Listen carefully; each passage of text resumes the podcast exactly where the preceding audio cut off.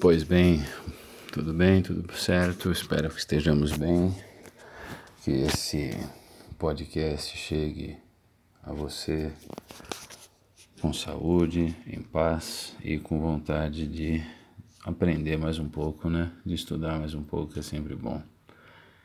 Esse nosso tema, ele é um tema bem espinhoso, né? Ele é um tema bem interessante e que faz a gente romper com o senso comum, entender sobre a perspectiva sociológica o que significa a violência. Né? Então, nosso tema hoje é falar sobre violência, sobre uma perspectiva sociológica, né? evidentemente, tentando entender né? É, a violência enquanto um fenômeno social, percebe?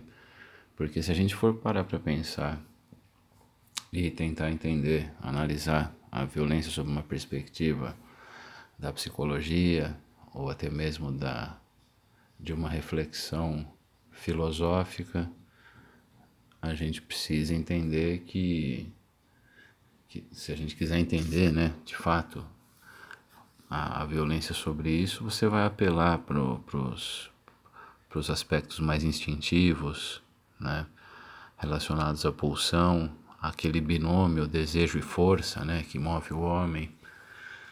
E, e aí você tem alguns pensadores, evidentemente, que vão nos ajudar a entender, né, sua perspectiva filosófica, que não é o nosso, o nosso compromisso aqui hoje, mas só para a gente lembrar, né, a gente pode estudar a violência a partir de Thomas Hobbes, né, enquanto algo inerente ao próprio homem. A gente pode estudar a violência, sua perspectiva russoniana, enquanto um desdobramento daquele homem que se corrompe devido à propriedade privada enquanto pecado original, né? A gente pode estudar sob a perspectiva até mesmo freudiana, né? Eros e Thanatos. Mas sob a perspectiva sociológica, estudar a violência é algo mais é, que nos incomoda mais, percebe?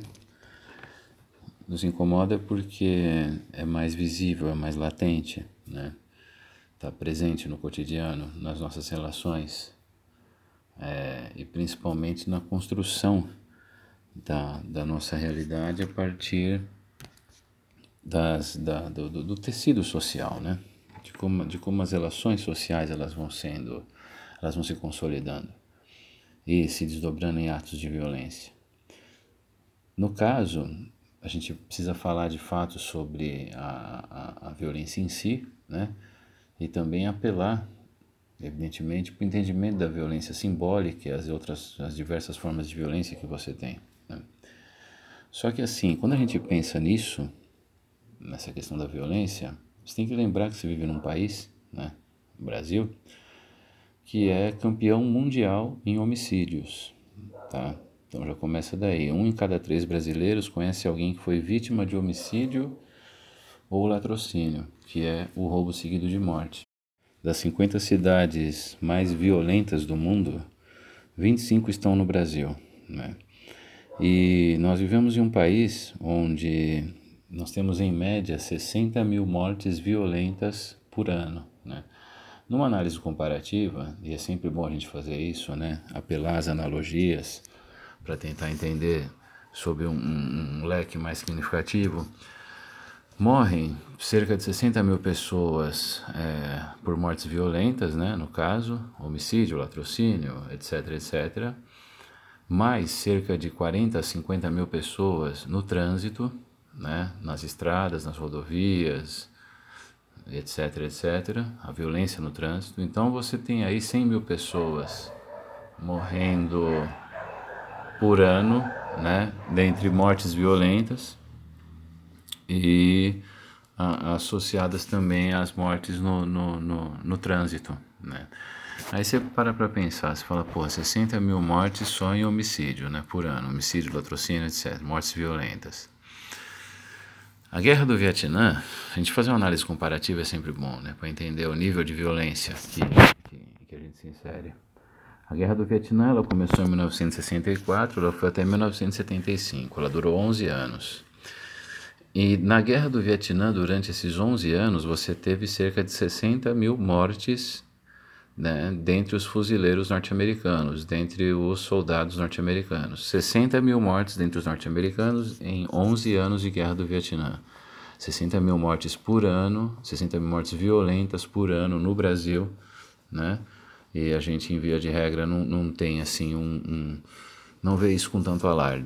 E nós sabemos que o fato da gente não ver isso, né, da gente não olhar esse dado e não ficar tão assustado, isso fazer parte do nosso cotidiano, é que nós vivemos em uma realidade de muita banalização da violência, né? Isso é um fato. Né? Hannah Arendt ela fala sobre isso no, no, em sua obra, né?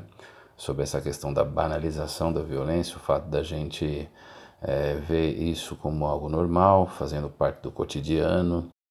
E além do, do né, dessa banalização, você também tem um outro fator que é a questão do, do, da classe, né? Você tem um recorte muito específico.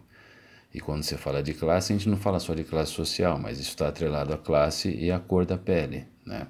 Então, num país de 500 anos, com 388 de escravidão, uma escravidão abolida de forma lenta e gradual, sem prejudicar as elites, se manteve uma ideia, né, no nosso imaginário, no imaginário do brasileiro, sociologicamente falando, de que existem cidadãos de primeira e de segunda classe, né? E quem morre é o cidadão, entre aspas, de segunda classe, tá? E quem é o cidadão de segunda classe? É o jovem entre 15 e 29 anos, né? Negro? Então, se você for um jovem, é, 77% dos jovens que morrem são negros. E mais de 50% das mortes são entre jovens de 15 a 29 anos.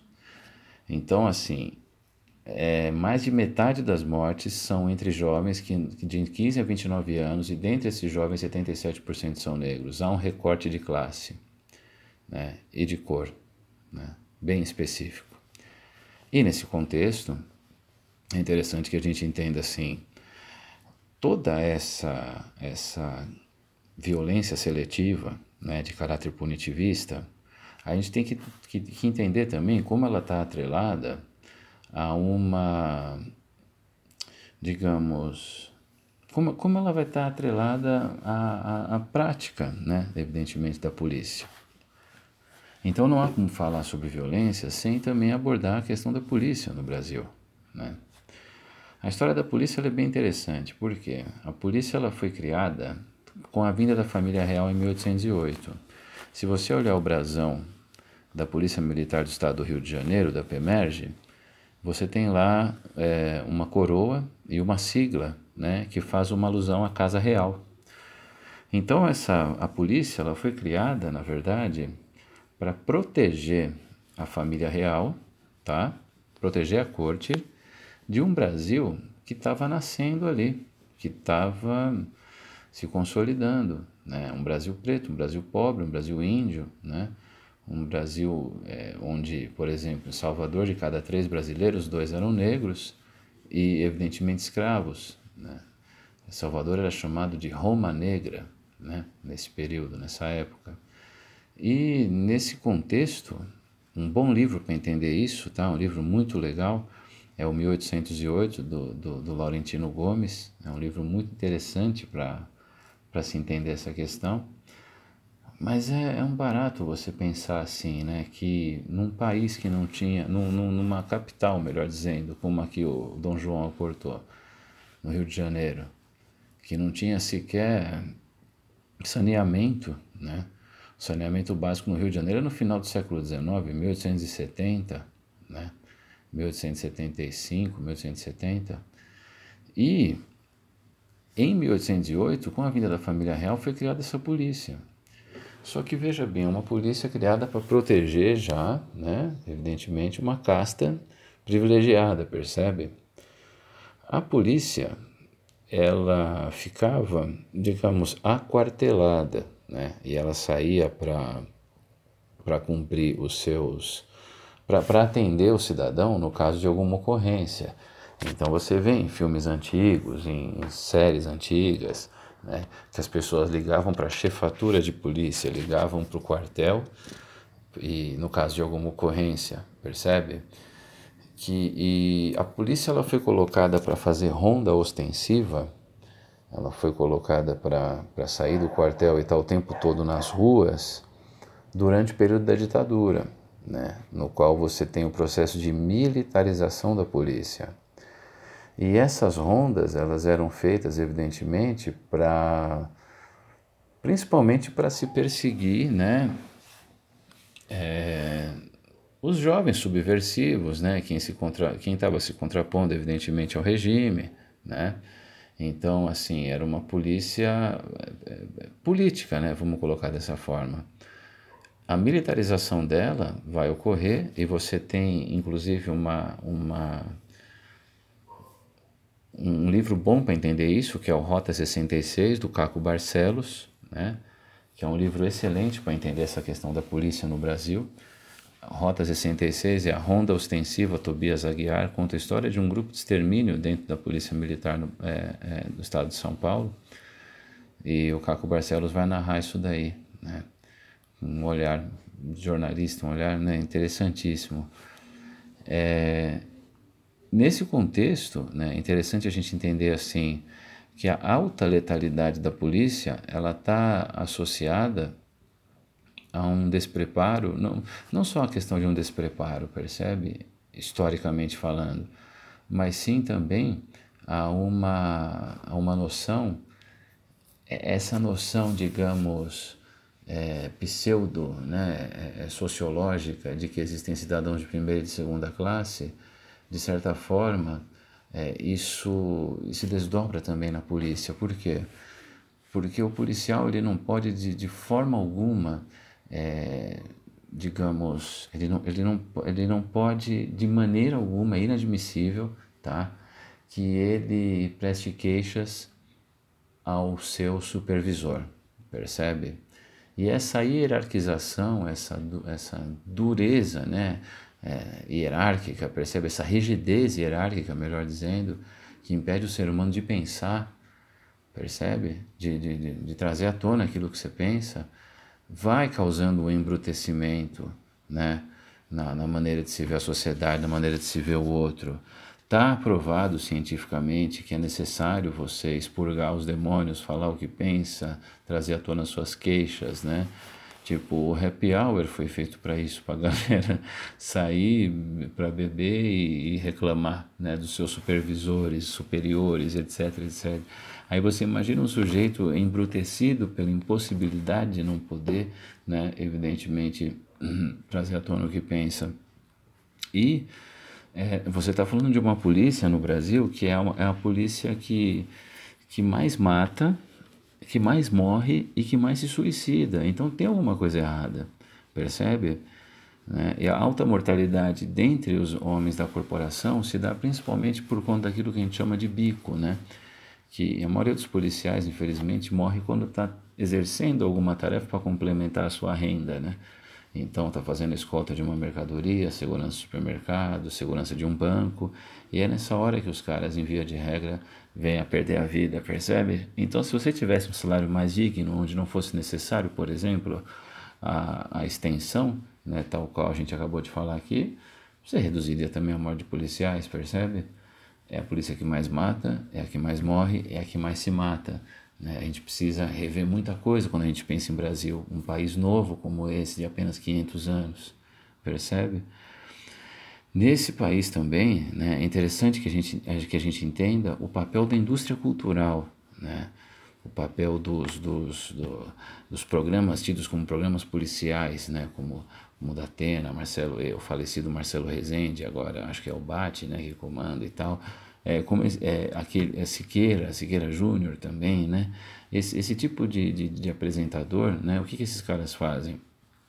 Eles trazem à tona uma cultura é, da violência e da punição e, e transformam a polícia em, em, heróis de uma, de uma classe média que quer a justiça e que quer a morte e que, sabe, aquele sujeito que, que se auto-intitula cristão, mas é a favor do extermínio do, né, é, de quem ele, ele acha que não é digno de, de, de que esteja vivo, né? E além do, do, do cara saciar os, os desejos, né, assim, é, mais, mais, digamos, é, mais profundos dessa galera que quer pena de morte, etc, etc, o que, que ele faz também, né, esse tipo, esse tipo de programa, esse tipo de apresentador? Ele joga a polícia contra o, o povo, principalmente da periferia, né? Então, assim, você vangloria o... o, o é, na verdade, até mesmo os, os, muitos políticos fazem isso, né? Se você pega, por exemplo, o governador do Rio de Janeiro, quando ele desce é, sei lá, rola um tiro de sniper, né, lá num sequestro do ônibus, não sei se vocês se lembram disso, acredito que foi na ponte Rio-Niterói, se eu não me engano, e ele desce do helicóptero comemorando como se fosse um gol de um título, percebe? Isso, é, assim, é, isso joga a polícia contra, contra o povo, de certa forma, percebe? Isso não é um, um assim, é, é isso se, é, se banaliza demasiadamente, né? É, é, um, é um ato populista violentíssimo, né? É, então você acaba jogando a polícia contra o povo. E esses programas da indústria cultural, né, que, que, que tem essa cultura da violência, da punição, né, e etc, etc, e que comemoram quando, quando alguém é morto pela polícia, etc, isso faz com que a gente é, é, banalize a violência e transforme a violência em, em algo do cotidiano nessa nossa sociedade de espetáculo, né? E, e lembrando, né, que em São Paulo, em 2018, 83% dos homicídios foram por motivos fúteis ou por impulso. E o que é um motivo fútil? Cara, é uma treta de casal, sabe? É uma briga de vizinho, é, é uma batida de carro, né? É uma briga no trânsito. E se, e se você fala, bom, e por que, que 83% dos homicídios foram por esse tipo de por, por esses motivos? Devido também à presença das armas de fogo, né? Então, assim, é uma coisa interessante a gente entender que esses, esses, esses homicídios por motivos fúteis ou por impulso foram e muito, muito, muito é, é, demasiadamente é, auxiliados né, pela obtenção ou pela presença, melhor dizendo, de armas de fogo nas residências, nos automóveis, enfim, onde rolaram essas tretas, né, esses motivos, essas brigas, né, que levaram ao homicídio por motivos fúteis. Né? E a grande sacada também, para a gente entender isso tudo, é que além do Brasil ter, né, um, um, apresentar uma elevada taxa de, de homicídios por motivos fúteis, você tem muitos presos que também estão encarcerados por motivos, é, digamos, bobos, percebe? 40% dos presos ainda não foram julgados, né? Então o Brasil ele tem 622 mil presos em 2018, é a quarta maior população carcerária do mundo, tá? Então as maiores aí são Estados Unidos, China, Rússia e Brasil, né? E no nosso caso, é interessante que você entenda que 40% dos presos ainda não foram julgados. E desses 40%, você tem muita molecada presa por crime bobo. O que, que é um crime bobo, cara? Um crime bobo é assim, é um moleque que foi preso com duas, três, três porções irrisórias de, de maconha, você entendeu? E aí ele está lá preso aguardando o julgamento, né? Enquanto isso, você tem, né, evidentemente, uma justiça profundamente seletiva, que ela vai estar atrelada ao poder aquisitivo, né? E, e essa coisa que a gente vê de, de, de cadeia superlotada, etc., etc., tem muita molecada que está ali que poderia estar tá num reformatório, que poderia estar, tá, né, evidentemente, enquanto reeducando em um outro lugar. Se houvesse, né, obviamente, uma, uma, uma revisão em torno do, da própria ideia de justiça e da própria ideia também de, de guerra às drogas, né, que na verdade, no fundo, acaba sendo uma guerra aos pobres, percebe? Porque o 12 de condomínio, como diz o crioulo, né, o traficante de condomínio, ele não vai ser preso, né? Ele vai ter um, um, pai costa quente ali, que é amigo de um delegado, de um desembargador, etc, etc, etc. Percebe? O crioulo diz na música duas de cinco, né? O doze de condomínio não carrega a mesma culpa, né? Crioulo é um ótimo poeta também para a gente conhecer, para entender muita coisa, né? E quando a gente fala também dessa questão da, da, de ter arma de fogo em casa, aquela coisa da pistolinha imaginária, arminha com a mão, etc, etc. Cara, o Brasil é o país que mais mata por armas de fogo no mundo, tá? Isso é um fato, né? E quando você teve o Estatuto do Desarmamento em 2004, ele visava, né, evidentemente, reverter esse processo. Pela primeira vez na história, o crescimento das mortes violentas desacelerou. Não é que ele caiu, ele desacelerou. Sabe aquela coisa que a gente fala do coronavírus de achatar a curva? Então, a curva começou a ser achatada, depois ela ia descer. Né? No caso do, do, desarmamento aqui, do, do, dessa política de desarmamento no Brasil. Né?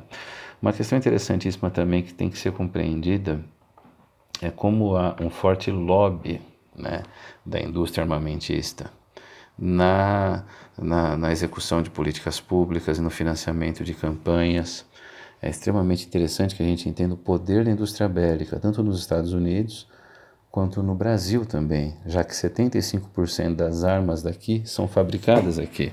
Né?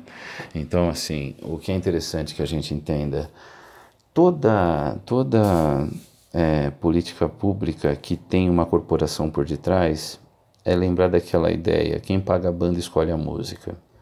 E nos Estados Unidos você tem muita, muitos lobistas da indústria bélica que trabalham né, em, em associações de intercâmbio legislativo, no qual eles fazem leis, essas leis são enviadas para o Congresso, e essas leis elas visam, evidentemente, é, digamos, prover né, mais lucros, né, obviamente, para as corporações que estão envolvidas nesse lobby.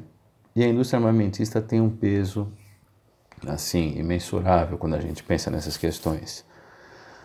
Uma boa referência para entender isso é o documentário 13ª Emenda, tá bom? Para a gente sacar essa questão da indústria bélica, né?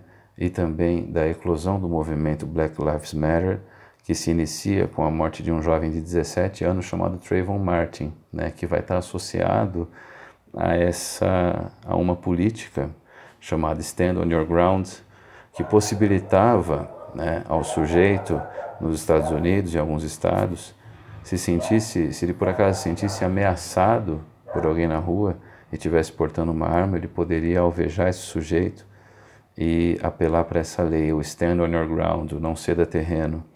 Essa lei, na verdade, ela foi criada pela ALEF, né, American Legislative Exchange Council, o Conselho Americano de Intercâmbio Legislativo, que são empresas, percebe, que estão por detrás desse conselho, e essas empresas elas criam as leis, as leis são enviadas para o Congresso, e lá no Congresso essas leis elas são aprovadas. A Stand on Your Ground, ela conta com grande, grande, grande participação tá, da indústria bélica e principalmente né, é, da Walmart, que é o maior vendedor de munição né, doméstica, entre aspas, nos Estados Unidos. Tá? Então, é, que, é assim, para que a gente entenda o, a violência, você também deve pensar no combate à violência, né? Que se dá em torno de uma discussão, em torno, uma discussão sobre a política de guerra às drogas, que na verdade é uma guerra aos pobres, há que se haver uma ressignificação em torno disso, trazendo à tona debates, né, nas escolas, nas universidades, na mídia, principalmente, que ela possui um papel fundamental, né, para que um dia no Congresso Nacional os caras consigam debater isso fora do, do, da ótica do Antigo Testamento ou fora da ótica da ditadura, percebe? A ideia de controle da letalidade da polícia vai estar principalmente associada ao fato de você mudar a estrutura da, da corporação. Em que sentido? Em, no sentido de que o policial ele possa pensar e possa falar, percebe? Essa é a grande questão. Né? Isso é uma das coisas que mais tem sido estudadas recentemente, inclusive. E as políticas públicas para a juventude, obviamente, né? porque cabeça vazia, oficina do diabo, já dizia minha avó.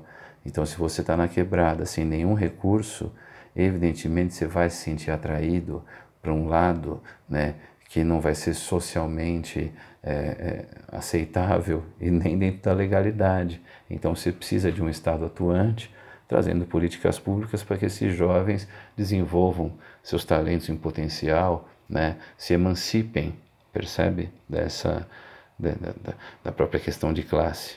Né? Que se torna casta, infelizmente. E um documentário bom que queria deixar para vocês assistirem, tem o link aí no seu resumo, é A Ponte, tá? Que fala sobre sobre a região da Zona Sul de São Paulo, Capão Redondo, Jardim Ângela, de onde vem o Mano Brown, né? De onde vem o Criolo, de onde veio o Sabotagem, Finado Sabotagem, de onde veio o rap, né? Beleza? E, o rap, vocês têm que lembrar que o rap é um tratado sociológico, né, cara? Sobre violência, sobre vida na quebrada. Não é à toa que Sobrevivendo no Inferno tá na lista da Unicamp. Beleza? Bons estudos para vocês. Obrigado aí pela paciência terem ouvido aí quase meia hora sobre violência. Um beijo, queridos. Tchau, tchau.